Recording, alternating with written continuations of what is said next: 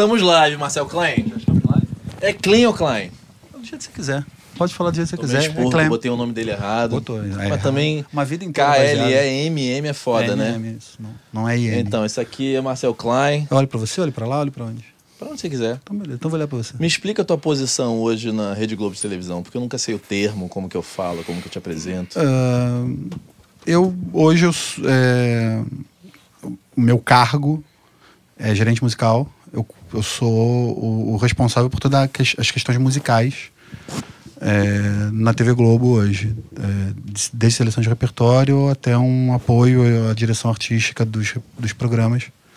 né, na, na- no convite ou nas pautas musicais dos programas todos. Faustão, Só Toca Top, Vou repetir o que eu te perguntei agora há pouco. Hum. Por que que toca tão pouca música hoje? É um pedacinho, que quando você tá gostando da música, troca a música. Em novela? É. Porque a gente faz novela, a gente não faz clipe. Então, olha, ontem me perguntaram isso, eu não sabia por quê. Teve gente que falou que era por coisa de direito autoral, Não, isso não existe. Isso não existe. teoria É, da conspiração. Não, pra- as pessoas, na, na verdade, elas nem sabem o que elas estão falando. Porque tocar um segundo, tocar uma hora, Paga igual. paga igual. é, A liberação, o clearance tem que ser feito da mesma forma. É, o processo de escolha de repertório, ele é todo feito... A, a gente costuma falar que a Globo somos contadores de história. O que a gente faz é contar história.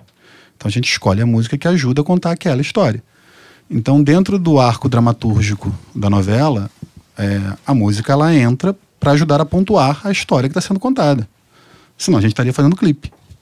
Então, vai ter momentos que a música vai tocar muito, vai ter momentos que ela vai tocar pouco, vai ter momentos que ela não vai tocar. Pelo- Por uma questão dramatúrgica. E a questão é a seguinte: novela ainda estoura um artista? Bom, se estourar, é bom pro artista. Nós, enquanto produtores de conteúdo, a gente não tem essa pretensão e nem esse objetivo.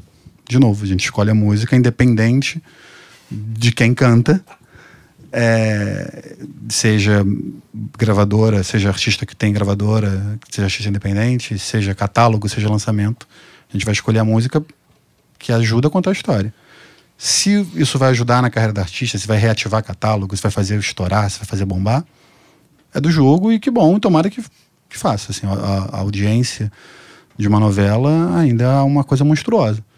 Né? A Globo atinge 100 milhões de pessoas por dia. Então é, é uma coisa bem grande. É, alcança 99, vírgula alguma coisa por cento das residências no país. Então você tem um, um alcance muito grande, uma penetração muito grande. Mas a gente está preocupado em botar a história no ar. A música ajuda a contar a história. A gente tem um artista aqui que tá com a música na novela, artista Marcela, independente, Marcela Marcela tá ali. Fogaça. Pega o microfone, Marcela. Como que você está sentindo assim? Ter uma música na novela, o que, que modificou em termos é, engajamento na rede social, números de Spotify, YouTube, etc. É, não, com certeza é uma exposição que vale a pena. É, para mim foi muito bom em termos de número na- nas mídias sociais. E, é, Spotify realmente deu um boom assim quando começou. É, e ah, é, é um megafone, né? Assim, pessoas que não conheciam o meu trabalho, no, né, fora da região sudeste, principalmente no nordeste, no norte, no sul, assim, recebi muito contato dessas pessoas e, sem dúvida, ainda funciona muito como um megafone mesmo do trabalho, do nome do artista, da música. E aí a gente tem que torcer que né, as pessoas que a gente capta através dessa música, dessa oportunidade, a gente consiga manter, fidelizar e também conseguir mostrar outras músicas e mais a nossa história do nosso trabalho. Mas para mim está sendo bem legal. Cara, uma coisa que eu te dei parabéns ali, vou dar de novo. Fala no microfone, É... Não, ele pega. Ao vivo. Oh, você não me provoca. Cara, você começou a botar música independente, de fato, em novela. Isso é uma coisa que você. Foi uma decisão tua nessa mudança, porque antes era muito difícil você ver um artista novo tocando numa novela sem uma gravadora por trás, tinham várias lendas e etc. E de repente você vê vários artistas tocando, assim. É, o, o processo não é só meu, né? É, não existe. Se eu, qualquer pessoa, talvez exceto o autor e o, o- o- e o diretor artístico da novela, que falem que ah, vou botar essa música na novela é mentira. Né? É, é um processo, é um brainstorm de várias mãos. É, e em cima do. para não ficar repetitivo, é, a gente não olha se o artista é independente ou não, se tem gravador ou não. É, o caso da Marcela, talvez seja, tenha sido isso. Eu tive acesso à música dela, ouvi, estava num processo de seleção, mostrei pro Léo Nogueira, que é o diretor da novela, mostrei pro autor da novela e a música entrou. É, ninguém perguntou quem é a Marcela. É, a Marcela, até então, para aquele, aquele quórum ali, era um nome desconhecido. Eu falei, é uma artista nova, tem uma música aqui, tá boa pra caramba, acho que funciona, vai encaixar nesse personagem. Eles ouviram, concordaram comigo e colocaram. É, não, tem isso de independente ou não independente. Mas existe uma questão assim: a Marcela chegou até ti. Sim. Então, o independente hoje consegue chegar até o Marcel Klein. É possível. Sim, é, é, e eu chego no Independente também. É, Francisco tá ligado, El, né? Francisco El Lombre, eu, eu vi numa reunião do Grammy. Rubel. É, é, Rubel. É, Rubel eu já conhecia, né? É, já, já, tinha sido impactado. É, mas, é, cara, a gente tá, a gente escuta tudo que a gente recebe. Eu tenho uma equipe de, de AIRs que escutam tudo que a gente fala é, seja por e-mail, seja playlist de Spotify. A gente recebe muito arquivo por e-mail, a gente recebe muito link de YouTube. É, as próprias gravadoras elas têm playlists oficiais que elas abastecem é, essas playlists e toda vez que é, é, tenha colocado alguma coisa ali a gente é notificado. Então a gente está muito antenado no que está acontecendo. É, seria utópico falar que a gente consegue ouvir tudo na velocidade Lógico que chega. Que não, consegue, não, não tem como, mas a gente tá ali pela música, independente de onde essa música esteja. Tem um canal oficial, assim, um e-mail oficial, alguma forma que as pessoas possam mandar essa música? Tem ou... o meu e-mail, marcel.klein.tvglobo.com.br. Pode mandar direto para mim, anexo, pode mandar link. É... Qual é o formato que você prefere? Você sabe que, que o povo é sem noção, né? Então você prefere um arquivo do SoundCloud, prefere um MP3? Não, tanto faz. Mandam... Dando pra ouvir, seja um playlist, um link do Spotify, um arquivo anexo em MP3, SoundCloud, o que for. A única coisa que eu já falei isso numa outra reunião, a única coisa que não é legal é o cara ligar e começar a cantar no telefone. Isso é chato. isso já aconteceu? Muitas vezes, muitas vezes. É. é. Isso não é legal. Uma coisa, curiosidade mesmo, você fala a verdade quando alguém te manda algo e é ruim? Porque eu passo por isso o tempo inteiro, né? Porque eu tô na internet, então eu tô mais acessível que você. E eu recebo muita coisa. Eu acho que todo mundo trabalha com música, né? O Gastão que está aqui recebe, o Fernando. Então, tipo. É, e eu tenho tentado sempre é, motivar as pessoas, não dar muita opinião, até porque eu acho que cada vez mais é difícil a gente dizer o que, que é bom o que, que é ruim, porque nichou e, e, segmentou geral, então tem coisas que eu detesto, Cara, que muita é gente um, gosta. E... É uma pergunta complicada. Vamos lá. É, eu, o volume que eu recebo hoje ele é insano. Então a gente não responde nada. A gente responde quando algo acontece. Se eu for ficar respondendo para dar feedback, se eu gostei, se não gostei e justificar por que entrou ou não entrou, eu vou viver de trabalhar para isso. E eu não faço só isso hoje na posição que eu tô. É, então a gente só responde o que de fato é, rola. É, falar a verdade de algo ruim, assim, é, eu costumo falar que não tem música ruim, né? É, te emociona ou não te emociona. E o que pode me emocionar, pode não te emocionar e vice-versa. A gente já teve discussões oh, sobre isso, inclusive. Muitas discussões. É, o Clemente, quem não sabe, o Clemente ele gosta de ser um pouco polêmico às vezes. E eu já, já ah, e o Marcel é um, né, um eu santo. Falei que, eu falei que eu não é um tinha santo. maturidade para estar no live. Você me convidou porque você quis. É, e, mas, enquanto na minha época de IR, eu já não vou citar o artista. Se ele vir, ele vai saber que é ele. Mas eu já falei para artista, cara, vai trabalhar em banco, porque vai ser melhor para você. Lobo lembra disso. Então, assim, é porque é, eu acho que o, o, trabalho de um produtor musical, de um IR, de um music supervisor, enfim, é, a gente estava falando isso agora há pouco. É, é, gerenciar a expectativa, né? O, o, o artista, ele, assim, na sua grande maioria, ele é um ansioso por natureza. E, e a expectativa é a mãe da merda, né? Assim, você, você cria expectativa, você vai, invariavelmente, você vai se decepcionar em algum momento. É, então, tentar de alguma forma não criar essa expectativa no artista, falando a real, é a melhor maneira de você é, é evitar um problema que volta para você mesmo. Então você vira pro artista e fala, cara, acho que isso aqui não é legal, acho que não é por esse caminho. Na minha época de AR, é, eu fazia isso mais. É, hoje eu tenho a questão de ser adequado ou não àquela história. Então, dentro do raciocínio de que a música emociona ou não emociona, é, ainda que eu acho que a música não seja tão boa ou não emocione tanto assim, é, eu sempre vou ter o argumento de, cara, ela não funcionou para esse personagem, não funcionou para essa situação, então não tem oportunidade agora. O que não é uma mentira, né? É, é, e é uma maneira de eu virar e falar, cara, não cria expectativa que vai rolar alguma coisa para esses produtos que estão no ar ou para os próximos, porque não tem adequação artística e dramatúrgica a essa história que a gente está querendo contar. É, enquanto a IR era um pouco mais difícil, porque você tinha que virar pro artista que te ligava de madrugada, olha que música maravilhosa que eu achei, e você fala, não, não é legal, não vamos fazer isso. Era mais, um pouco mais difícil. Mas ainda assim você tem que falar a verdade. Aliás, conta um pouco da sua história, porque a gente tá falando da Rede Globo, mas você começou bem antes, né? Aliás, a história dele é bem curiosa. Cara, é. Porra, é longo, né? É longo. Não, mas você foi road Detonautas e hoje está nessa posição? É, não fui não, road, trajetória... exatamente. Eu comecei tá. com o pessoal do Detonautas lá atrás, junto com o Sketch, nosso Sim. amigo. Acho que ele teve aqui ontem, vai estar tá aqui. Vai estar tá aqui amanhã. Vai estar tá aqui amanhã.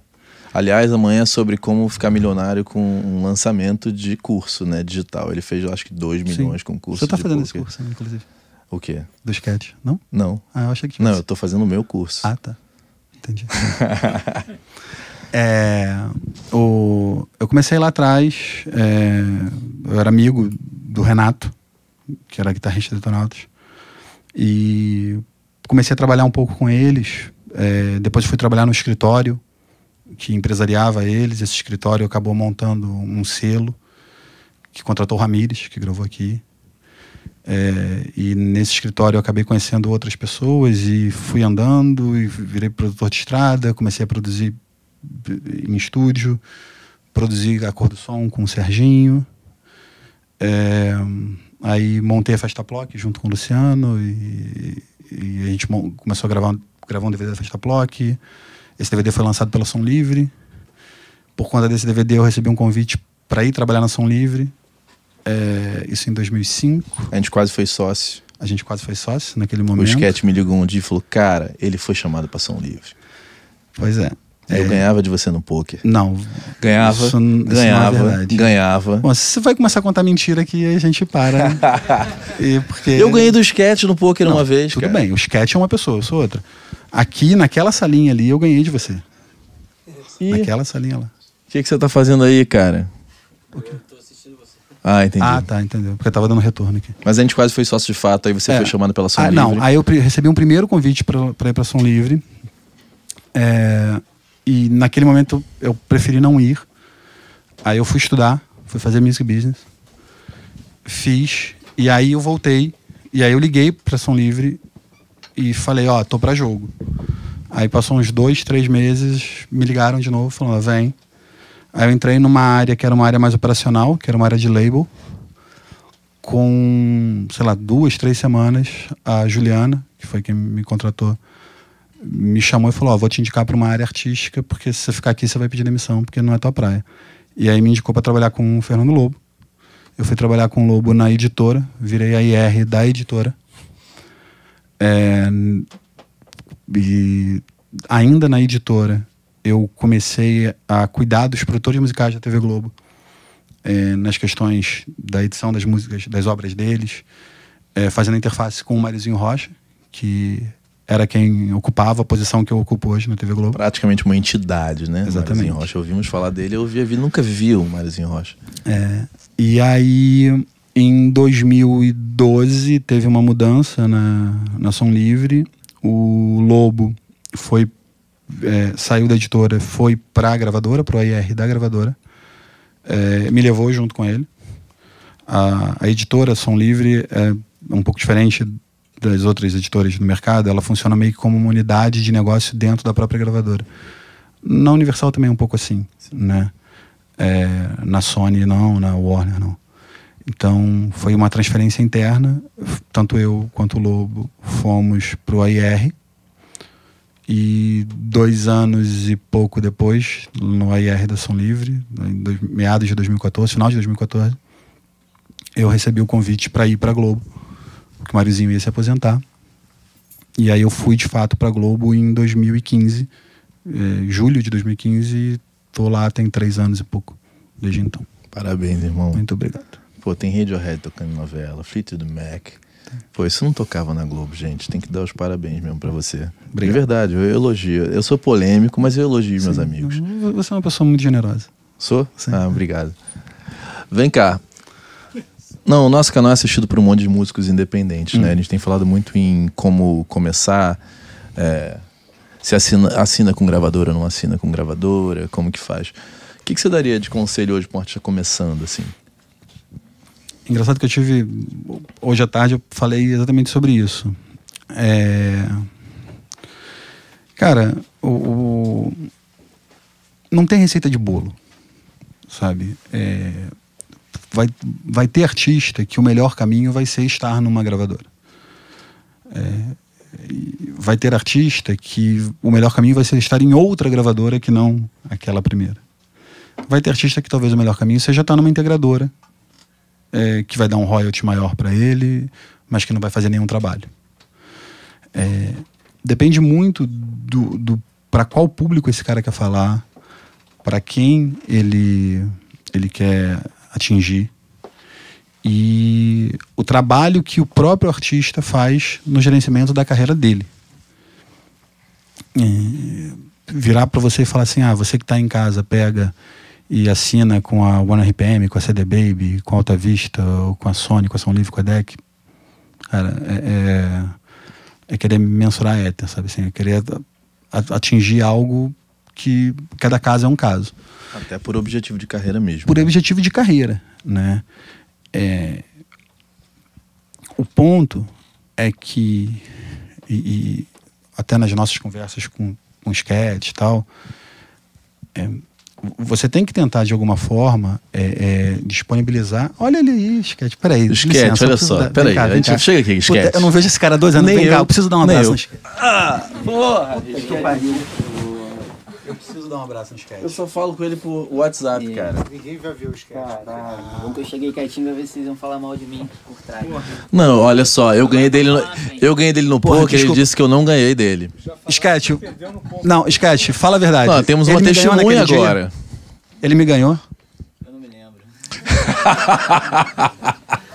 Eu ganhei de você, cara. Esse cara é um dos maiores jogadores de poker do mundo. Tem o maior time de poker online do mundo, é, o que é um negócio gigante. E eu ganhei dele no poker. É, isso eu não sei. Agora, de Ganhei, mim você não ganhei. ganhou. Mas ele tava lendo o livro, o primeiro livro do poker, né? Não, e isso aí, é verdade. Começamos. o- o- tudo isso que, eu que o Clemente falou de sketch é verdade. E começamos a jogar poker juntos. Juntos, sim. Né? Só que eu sou um cara canastrão e eu tenho uma tendência a conseguir enrolar as pessoas. E aí Hum. no poker, ele sabia todos os números, fazia conta, mas ele não tinha malícia. Então eu fingia que a minha mão tava boa e não tava, né? Quer tentar de novo ali agora? Um. Tá foda, hein? Mas então, é, não, não tem muita receita de bolo. É, eu acho que você tem que, de alguma forma, tentar disponibilizar a tua música e, e- e conectar e tentar achar. Você fala muito de nicho. É Muito. tentar achar o, o- o teu público. Né? É, o- eu ainda sou um pouco romântico. eu- ainda acredito no poder da canção. Né? É, não acho que a música virou commodity. É, você discorda um pouco. Não, olha só. Não, assume, não é- só é porque não tá ao Não, vivo não é que eu você não vai discordo, falar olha o que só. você falou quando tava offline. Olha só. Fala o que então, você falou. O que eu falei é o seguinte: eu, não é que a música virou commodity como música em si, mas eu acho que a maneira como as pessoas descobrem música ficou passiva. Eu acho que é muito difícil hoje você apenas com uma música ser achado.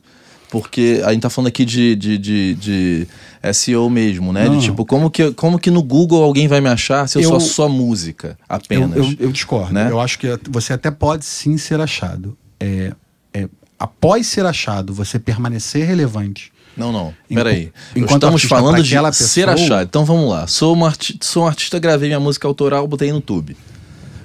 Como que eu posso ser ajudado pelo YouTube nesse caso? Alguém vai procurar lá uma nova banda de rock. Ninguém faz esse tipo de pergunta no YouTube. Cara, Né? vou, vou te dar o exemplo que a gente estava falando aqui. O, o Thiago York foi contratado quando estávamos, eu e Lobo, na Som Livre. Não, não, eu tô falando sem Através- Rede Globo Televisão, Mas sem tinha- gravadora. Ele Meu já Deus. tinha um canal no YouTube canta- cantando John Mayer. Então ele já tinha atenção de algumas pessoas ali. Sim, mas o que, que impede de você botar um- fazer um canal no YouTube agora e, e cantar John Mayer? Mas o John Mayer já é uma isca. Eu já, eu já tenho chance de ser achado porque alguém vai procurar por John Mayer e talvez eu esteja na, na busca. Então já é uma maneira. Então, Sim. então cantar John Mayer talvez já seja uma ferramenta para quem sabe um dia alguém achar minha música Ok. autoral. E aí dentro daquele, dentro dessa isca que o Thiago colocou, tinham outras músicas dele que eram de qualidade e que aí tomou-se a decisão de contratar ele naquele momento. É, mas não tinha TV Globo, não tinha nada. Teve depois. Não, eu sempre falo sobre posicionamento porque eu acho que realmente hoje a gente, a roupa que a gente veste, a música que a gente escuta, o restaurante que a gente frequenta é, diz muito sobre a gente. A gente quer pertencer a alguma coisa.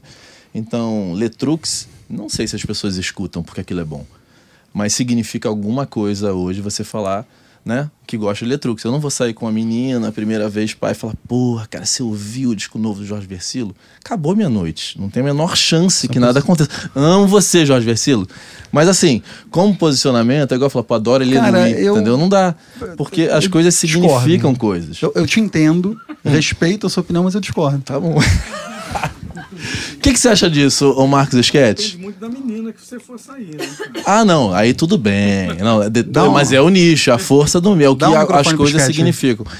Eu acho que. É que eu acho que vocês estão falando de coisas diferentes, na verdade, sabe? O que você está falando tem sentido sob determinada ótica. Sim. Porque é claro que você precisa das ferramentas agregadas para fazer o valor da canção ser potencializado. Assim Sim. como em 1960 e tal, 70 e tal, as ferramentas também haviam, mas eram outras. Na década de 80 era juntar um monte de ficha de orelhão e ligar pro rádio para potencializar o valor daquela canção que era É o Amor, que é uma puta canção. Mas se você não ligasse pro rádio, talvez ela não bombasse do jeito que bombou. Em 90 era o dinheiro do jabá, mas na década de 60 era o Erasmo ir na gravadora e ficar o dia inteiro sentado lá esperando para ser atendido, sabe? As ferramentas hoje são outras, mas existe o valor da canção ainda, sem dúvida. Lógico, lógico. Esse exemplo do Thiago é muito bom. Acho que, como ele, existem outros hoje de maneiras diferentes. Por exemplo, eu ouvi uma banda um dia desses e mandei pro um amigo de gravadora. Falei, cara, ouve isso aqui. Ele contratou a banda. Assim, sabe? Não, sim, mas é que Eu ouvi, eu achei trazer- legal e ele também, enfim. O que a gente está falando, na minha opinião, é uma questão muito. Eu acho que, lógico, que uma banda boa, um trabalho bem feito, faz a diferença. A Marcela botou uma música boa na novela. Sim. A música é boa, as pessoas vão passar para os amigos, mas assim, ainda assim, é, a gente está falando de um ano inteiro. Você não tem como produzir música boa 360 dias por ano. Não, é então a gente em tem cima- como a gente encontra pessoas, como elas encontram a gente, como a gente consegue se engajar com essas pessoas ao longo do ano, né? De três, quatro, cinco, ok, seis eu, eu anos. entendo, mas eu, eu continuo batendo na tecla que assim, é, se o principal ativo de um artista não for a música, é, isso vai ser perene. E Pablo Vittar. Tem o seu valor. Mas é a música o principal ativo? Para uma boa, principal? uma boa parcela da, da, da população é. Sem- Assim, foi o que eu te falei, tem música que te emociona e que não te emociona. O Pablo tem o valor dele. Ele fala. Não, não tô aqui desmerecendo ele, não, mas eu acho que a Perfeito. questão do, do não gênero, empoderamento feminino, são questões que fizeram ele ser relevante. Fizeram ele chegar no, no, no amor e sexo. Talvez tenha sido uma ferramenta. Na verdade, ele chegou no Amor e Sexo antes de estourar enquanto artista. Sim, é por isso que eu tô falando. Chegou Sim. ali, o Amâncio olhou e aquilo falou, pô, quero. Essa é uma história que merece ser contada, né? Perfeito. Mas o, o ponto é que é, você tem, de alguma forma. é, por isso que eu falei que a- o, o principal ativo tem que ser a canção. Né? É, como o Sketch falou, talvez a ferramenta que a Pablo tenha usado para atingir um público tenha sido outras questões que não as musicais num primeiro momento. Talvez o chamariz tenha sido isso. É, mas o, eu- meu ponto é outro. Assim, é, se você não foca na canção, se você não tenta de alguma forma é, produzir a melhor música, a melhor canção possível e que represente a sua verdade, é, a, a, a melhor maneira de, de não agradar ninguém é tentar agradar todo mundo. Não, isso completamente. É, esse é o meu lema. aliás. Então, se você pega e, ah, eu vou fazer uma música assim, cara, eu e Sketch vivemos isso na pele. No boom do Los Hermanos, é, você tinha uma série de bandas que queria ser o novo Los Hermanos. É, cara, ninguém. Se eu quiser ver Los Hermanos, eu vou ver Los Hermanos. Eu vou ver, não vou ver alguém tentando ser Los Hermanos. Isso aconteceu. A gente viu várias bandas ficarem pelo caminho Acontece até hoje. acontece até hoje. É, então, se você se preocupa, ah, não, eu vou fazer música para falar do, desse copo. Porque tem um monte de pessoa que cultua esse copo, então eu vou cantar esse copo porque esse copo vai fazer eu fazer sucesso. Cara, você é flop. Você vai dar errado. Você- Com certeza absoluta. Cara, Não, é- eu, o meu ponto é, na tipo, largada, lifestyle. tá Eu acho errado. que a gente tem as lifestyle brands e tem as lifestyle bands, né? E os artistas, assim. É, por exemplo, eu acho que se o Rock in Rio botar um line-up horroroso, eu não sei se ele vende ingresso. Mas o Lula Palusa enche sem nego saber quem vai. Porque as pessoas querem discordo de encontrar... você. de O Rock in pessoas- Rio lota sem divulgar o line-up. Não, mas as pessoas sabem que vai ter um, esse, um Iron Maiden, ou que vai ter o Rick Martin, ou que vai ter uma Não, pessoa... o, o, o- Mas ele além. não lota como O que eu- Lula sem, sem. Cara, o, o- Coachella lota sem as pessoas saberem quem vai tocar. Sim, o, Antes, o Rock in Rio antes. também. Porque, mas é, a gente tá falando da mesma Porque coisa. as pessoas vão as encontrar pessoas, pessoas, Não, as né? pessoas compram a experiência. Sim, mas Esses por que, que o Rock in Rio deu errado nos Estados Unidos? Porque as pessoas não querem encontrar. O cara do Metallica não quer saber. Porque o Rock in Rio é Rock mesmo- in Rio. Assim, Não, mas deu talvez- certo em Lisboa, deu certo em outros lugares. Ok, cara, é, é, os Estados Unidos têm 50 milhões de outros festivais. As pessoas não estão preocupadas com a marca. As pessoas estão preocupadas com a experiência, viver a experiência. Você tem o Coachella, Mas o que, que significa que é uma ideia de hoje merda. Você fazer um festival no meio do pessoal? deserto é uma ideia de merda. Mas deu certo. Mas, não- mas É uma não, mas não deixa de ser uma ideia de merda. No meio do contar, deserto né? já foi. Você já, já, foi? já fui. Pois é, é, é, é O uma... Burning Man também, né? Exatamente. Mas o Burning Man tem uma outra questão de contracultura e tal. exatamente, né? O, o- tô falando do Coachella. Você ir pro meio do deserto, 40 e tantos graus, podendo ver a, a mesma banda no Terminal 5 em Nova York, vai no Terminal 5. Pelo amor de Deus. É, mas é tudo uma questão de posicionamento pessoal mesmo, né? Ir no Burning Man é do caralho. Você fala, pô, Burning Man. Aí eu fui no Rock in Rio, todo mundo vai no Rock. Meu pai vai, minha tia de Goiás vem pro Rio ir no Rock in Rio.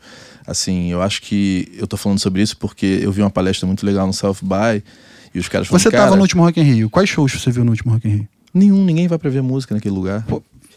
Pois então. As pessoas vão pra lá pra... Quem tá no camarote lá nem sabe que tá tocando. Eu me lembro que começou o Def Leppard, uma menina famosa, falou assim...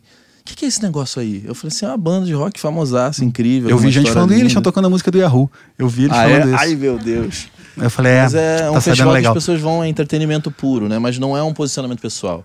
Quando você vai no Festival de Teatro de Curitiba, as pessoas postam com orgulho, coisa gente que vai só para postar. E eu acho que o Lula Palusa, Coachella, eu vi uma, uma palestra do cara do Coachella, ele falava assim, cara, a gente vai ter uma hora que a gente vai vender ingresso caro com bandas baratas, porque as pessoas não querem saber quem vai tocar. Significa muita coisa estar aqui. Então a gente está realmente entrando numa época de lifestyle tudo, né? Então eu uso, eu uso uma roupa porque ela significa alguma coisa. Eu ouço um artista porque aquilo significa alguma coisa. E tudo tá cada vez mais assim, né? Não, não, não acho que você esteja de todo errado, mas. É, Mas a, a canção boa é a canção boa É e ela vai permanecer. ela vai, permanecer. perdurar, é, por- e, e talvez as canções é, é, atemporais, a gente daqui a 20, 30 anos estejam cantando as mesmas canções atemporais. Por conta disso, porque a canção fica.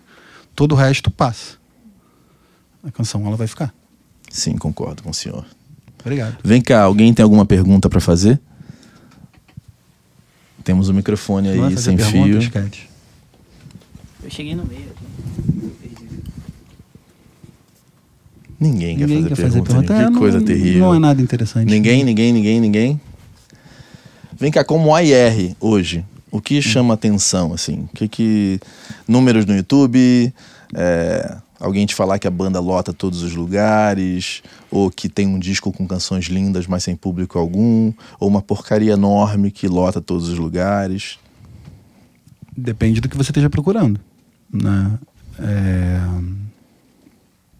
no, falando da, da experiência de AR, que eu e o Lobo tivemos na Som Livre, foi um determinado momento ali que houve uma, uma oportunidade, um, um, um nicho de mercado é, de um segmento popular que não estava sendo abraçado por nenhuma outra companhia. E a gente, o Rio de Janeiro está de frente para o mar, de costas para o Brasil. Sempre. E o grupo de pessoas que estavam na, na companhia naquele momento perceberam isso e a Som Livre saiu contratando uma série de nomes é, que vieram a se tornar grandes nomes do, do, do, cenário musical hoje em dia. Luan, Michel, Gustavo, Marília, Henrique Juliano.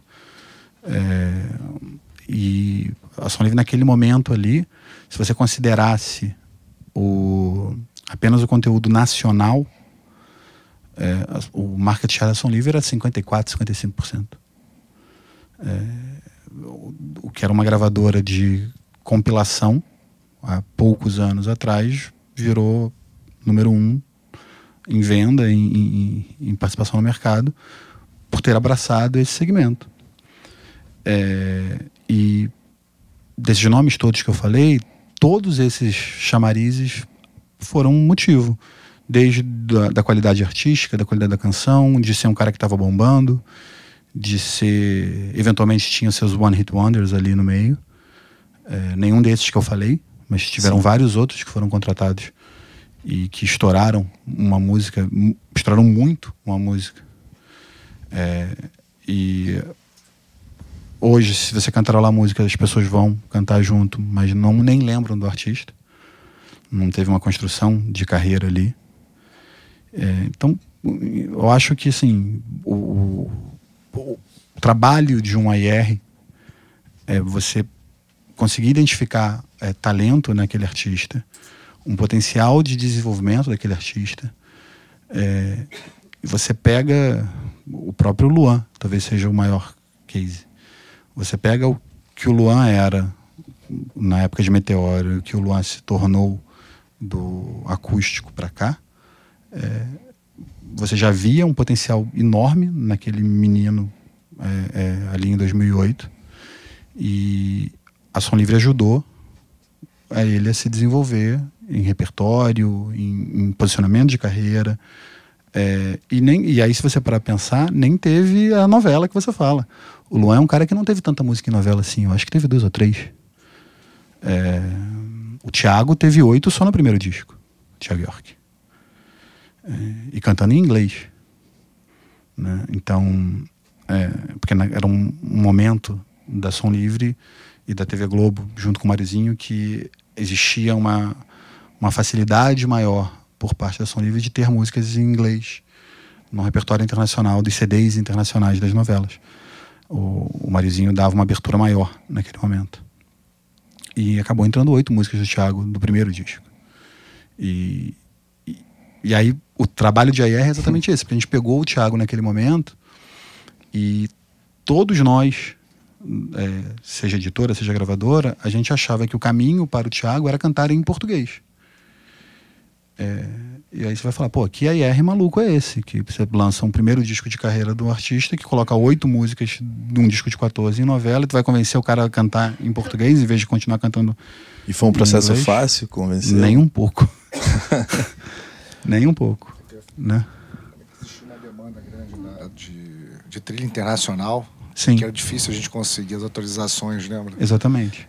Então, então era mais fácil. A, a, a, TV ela tinha dificuldade de conseguir liberações de música internacional.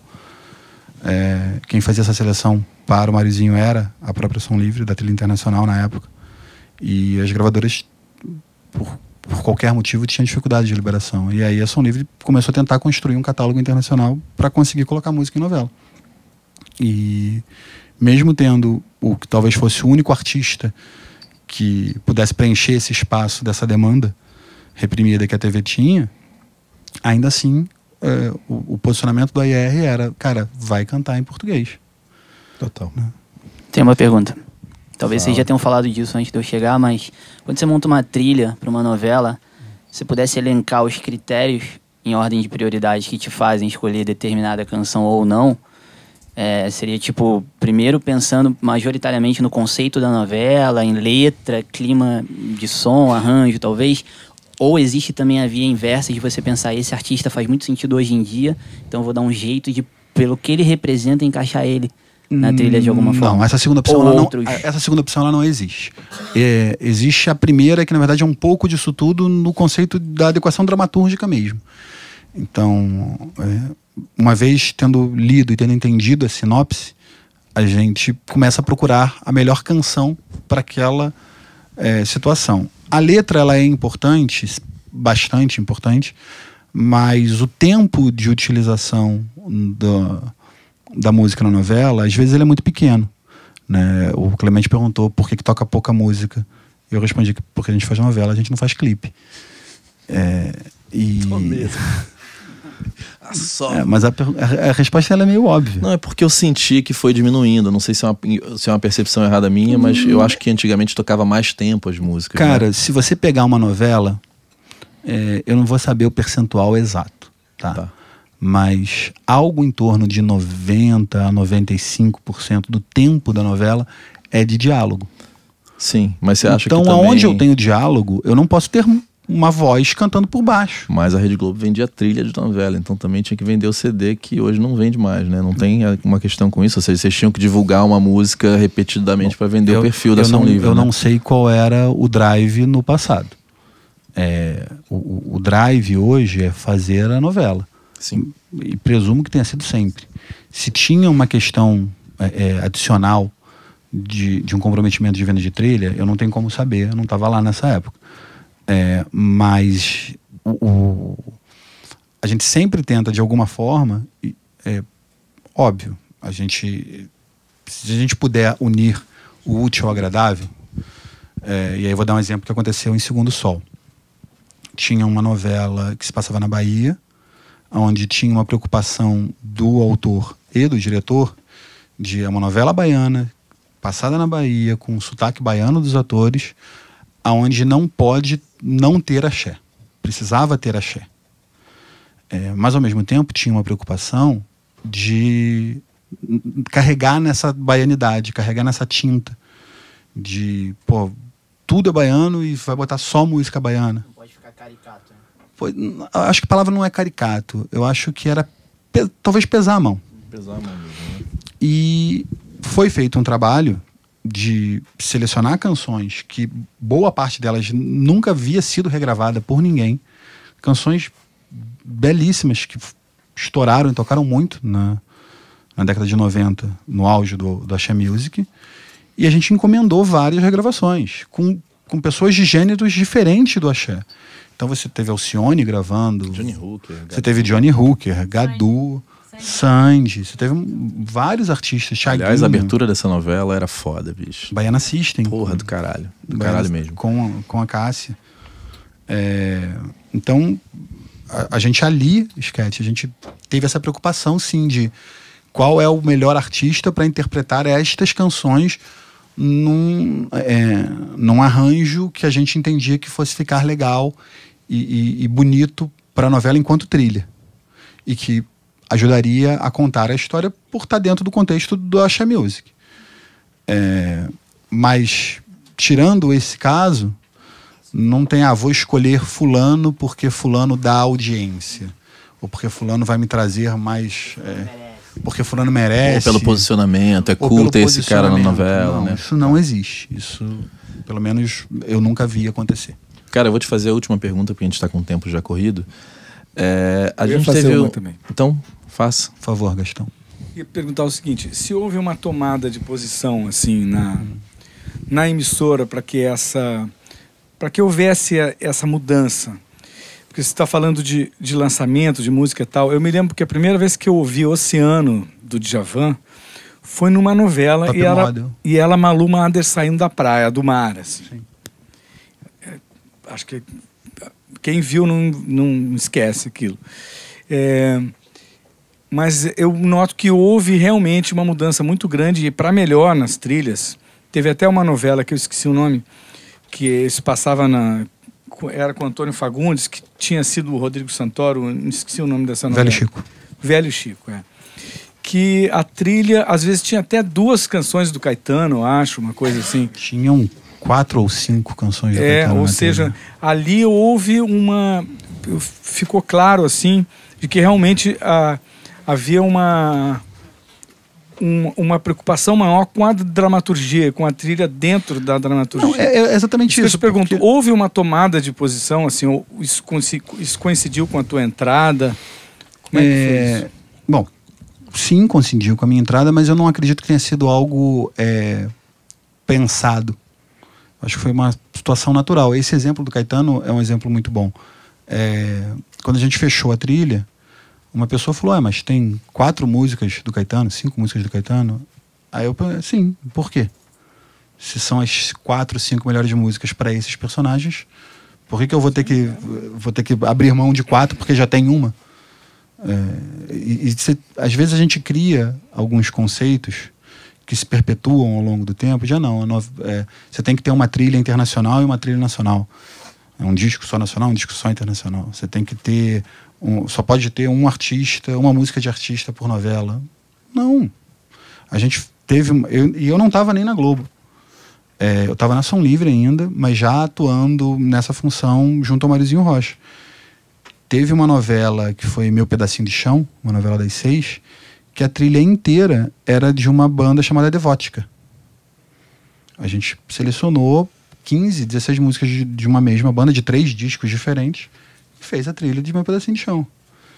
É, isso foi, foi uma das últimas novelas que eu fiz pela Som Livre antes de ir para Globo. É, mas o Máriozinho ainda estava lá. Então, é, é- é- a gente pegar e, de alguma forma, é, contestar essas questões, tipo, ah, mas sempre foi assim. Tá, mas o fato de sempre ter sido assim não significa que precisa continuar sendo. E a gente, essa preocupação é, da adequação à história, da adequação dramatúrgica, sim, é um drive que todos nós temos lá, que eu tenho muito, que eu coloco isso na minha equipe, é, peço isso o tempo inteiro e isso acho que está tá no nosso DNA, né? É, a Globo é somos contadores de história, então vamos contar a melhor história que a gente pode contar da melhor maneira possível e usar todas as ferramentas que a gente tiver para contar essa história da melhor forma possível. Última pergunta. É, eu tenho 45, Olha, vê lá. falei, não, falei a verdade.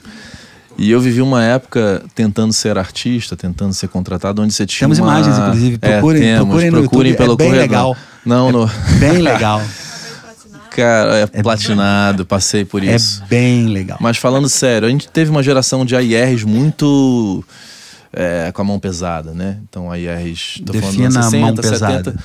Onde você vai ter que cantar isso, isto é uma merda e, e etc. E hoje a gente tem uma geração de AIRs muito leves, assim, que, que o artista fa- faz o que quer.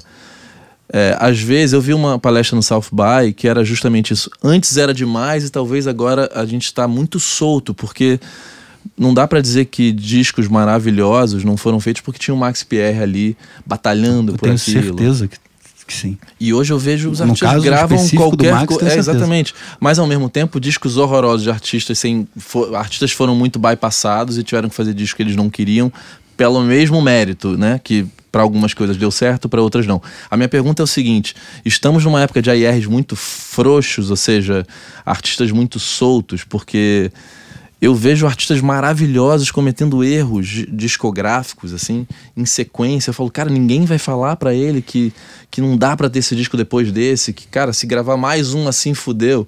E eu acho que gente- lá atrás a gente tinha uma geração de AIRs mais. é, tipo. Sei lá, era, ruim por um ponto porque tinha um controle que em algum- para artistas que não conseguiam se impor, eles iam sendo engolidos por esses AIRs.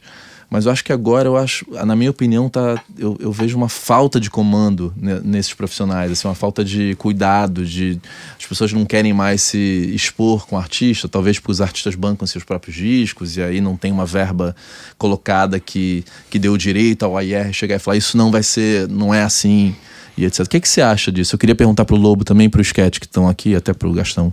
Tá, Eu, eu acho que é um pouco disso tudo que você falou. É, eu já acho o argumento de ah, se eu tô pagando vai fazer o que eu quero, eu acho falho.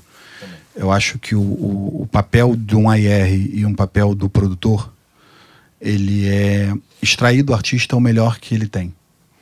É, o, o, artista, é, boa parte deles. O Phil Ramona fala isso no livro dele. Que é, o papel de um bom produtor, de um bom AR, é passar segurança para aquele artista. É, e aí você soma todas essas questões de um envolvimento menor da gravadora, por a gravadora ter esse mindset do investimento. Então, ah, se eu não estou pagando, então não vou meter a mão. O próprio artista tenta um pouco isso. É, aí você junta com produtores musicais que muitas vezes querem ser mais artista que o próprio artista. Isso acontece pra caramba.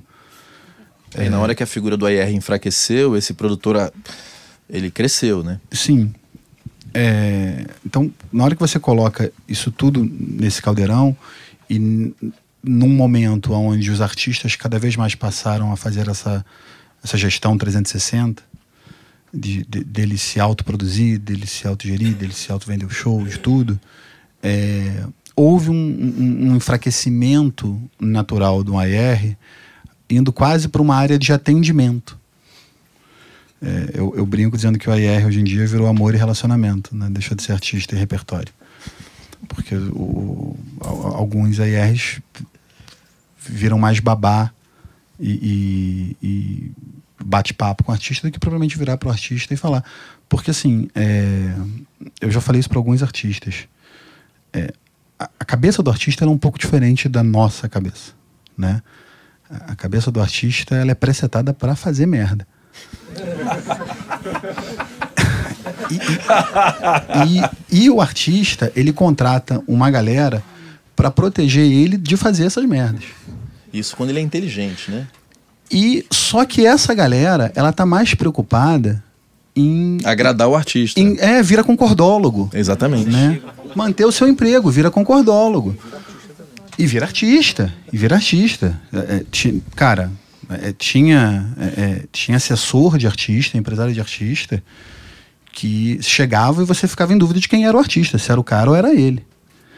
É, então, o, na hora se você não entende essa mecânica da cabeça do artista e na hora que ele contrata essas pessoas que vão ficar batendo palma para toda maluquice que ele quiser, porque estão mais preocupadas em manter os seus empregos, é, você vai criando um monstro nesse artista.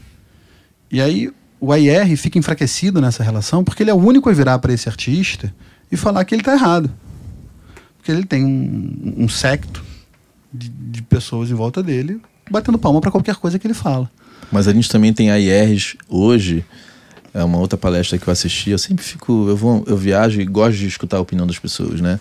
A gente tinha AIRs que ganhavam um salário que, que davam uma segurança, né? De você ir lá e bater na frente, de falar, olha só, não é assim. E hoje você tem AIRs ganhando mal, então você tem é, muitos AIRs que também têm o medo de se perder o seu emprego. Porque ele não ganha um salário suficiente para se ele for mandado hoje embora, ele vai conseguir viver em paz. Porque antigamente, sim, você ficava dois, três, quatro anos na gravidez, você estava bem. Você é, poderia ser mandado embora. Então o teu, o teu salário justificava, o cara olha para você e fala, pô, mas isso aí, é, não, faz, ganha... não faz muito sentido, né? Se você ganha milhões, você vai ter medo de perder um salário de milhões. Se você ganha merreca. Não sei. É, mais medo ainda, você vai ter mais não medo ainda. Não sei, cara. porque você vira praticamente um assalariado e aí você está discutindo com um cara que. Mas o que acontece hoje em qualquer mercado é exatamente o inverso. Né? Essa galera mais nova é muito mais desprendida de uma carreira, desenvolvimento de carreira numa empresa, numa gravadora, seja qual for, do que a, a nossa geração para trás.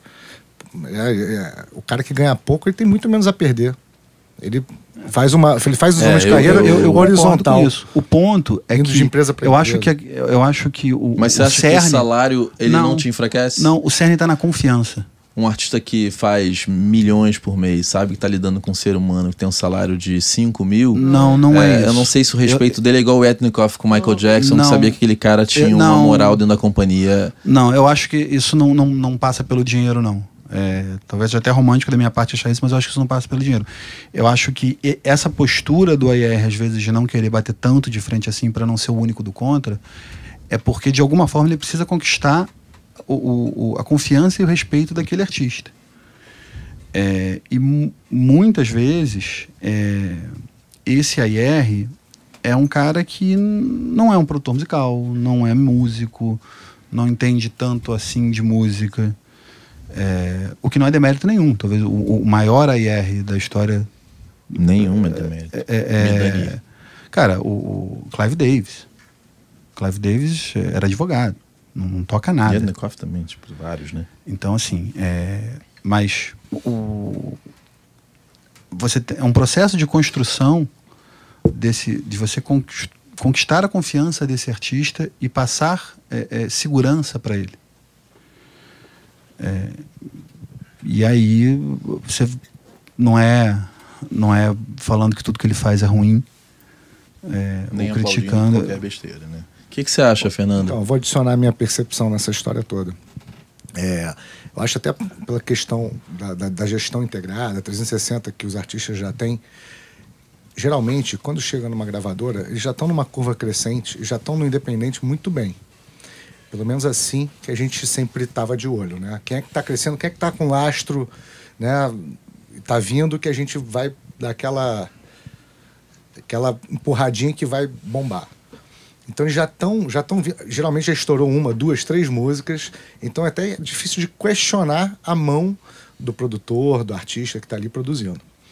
É, e tem, outra, tem a questão do investimento também, que eu acho que coloca a companhia a gravadora numa situação um pouco mais delicada também, porque os investimentos em marketing e até investimento em fonograma, gravação, são bem mais são bem reduzidos hoje, né? Muito difícil é, você chegar como se chegava antigamente. E aí, obviamente, isso não adianta. Quem está pagando a conta acaba tendo um controle.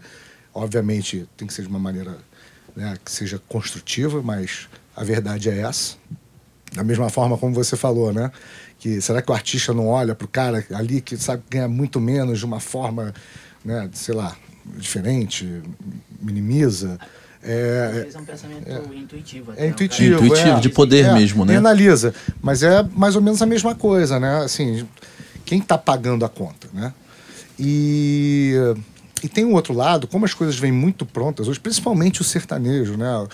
Nem, nem, acho que a grande maioria, 90% dos artistas já chegam com seus. tem independência na produção é, do seu conteúdo. Eu vejo a IR hoje muito mais como um gestor de conteúdo. Tanto que na minha época, na Som Livre, é, dois, três anos atrás, eu mudei a área para IR e conteúdo. Porque é muito mais uma área de negociação, licenciamento de conteúdo do que tá ali no, no dia a dia com o artista como era antigamente. Não tinha nem braço para fazer isso. Você acha que isso é bom ou é ruim? É. Ruim. ruim eu acho, acho ruim. É, assim, vamos ver, são, são duas perspectivas, né? Para o negócio como um todo, eu acho que é equilibrado. Tem a parte boa e a parte ruim. Porque você consegue ter mais alcance. Você vai ter, um, vai ter muito mais artistas no seu cash. Se você tiver, obviamente, tiver o bom, bom olho, bom, a boa percepção de contratar os artistas certos que já estão se produzindo muito bem. É, é ruim pela relação, pelo amor e relacionamento, eu acho, com o artista, né? a proximidade com o artista. A gente, a, gente, a gente teve alguns artistas que a gente gerou bastante é, confiança, né? Um, a gente leva até hoje Tem isso. Artistas que, cara, sai da tem Mas não dá para ser com todos. Tem artista entendeu? que até hoje me manda música antes de gravar, perguntando o que, que eu acho. Exatamente. E, às vezes eu. Quando eu acho ruim, eu falo, pô, acho ruim, e o cara grava mesmo assim. E você acha que a sua opinião, Marcel Klein hoje, numa posição de comando na Globo, e o Marcel, o Marcel Klein na Som Livre, muda o peso da tua opinião? Uh, não deveria. Se muda, muda pro meu interlocutor. Não deveria mudar. O peso é o mesmo. É. Para mim, o peso você é o mesmo. Você acha que você é mais ouvido, mais respeitado? Uh, por quem me conhecia naquela época é igual. Tem uma galera que me conheceu a partir do momento que eu fui para TV Globo. É, mas a galera do mercado que já me conhecia, eu acho que o peso acaba sendo igual. Na verdade, a minha ida para a TV, ela só corrobora o peso que eu já tinha. Sim. Gente, temos que encerrar, senão vamos atrapalhar o tempo do Fernando. Mas queria agradecer, Marcelzão. Uma honra mesmo, irmão. A gente não se agrediu, né? Não teve bullying. É, ainda. ainda. bullying é carinho, já te falei isso. É? é bullying é então, é carinho. O meu, o meu bullying com você A minha é polêmica também é carinho, cara. É. Mas a gente ficou aqui pisando em ovos, porque ele tem armas potentes, eu tenho também. Pois então, é. então eu, eu, não, eu não tenho maturidade para fazer um live com você. Então a gente tá aqui. Se você né? me provocar, você vai se arrepender. então é melhor você ficar quieto.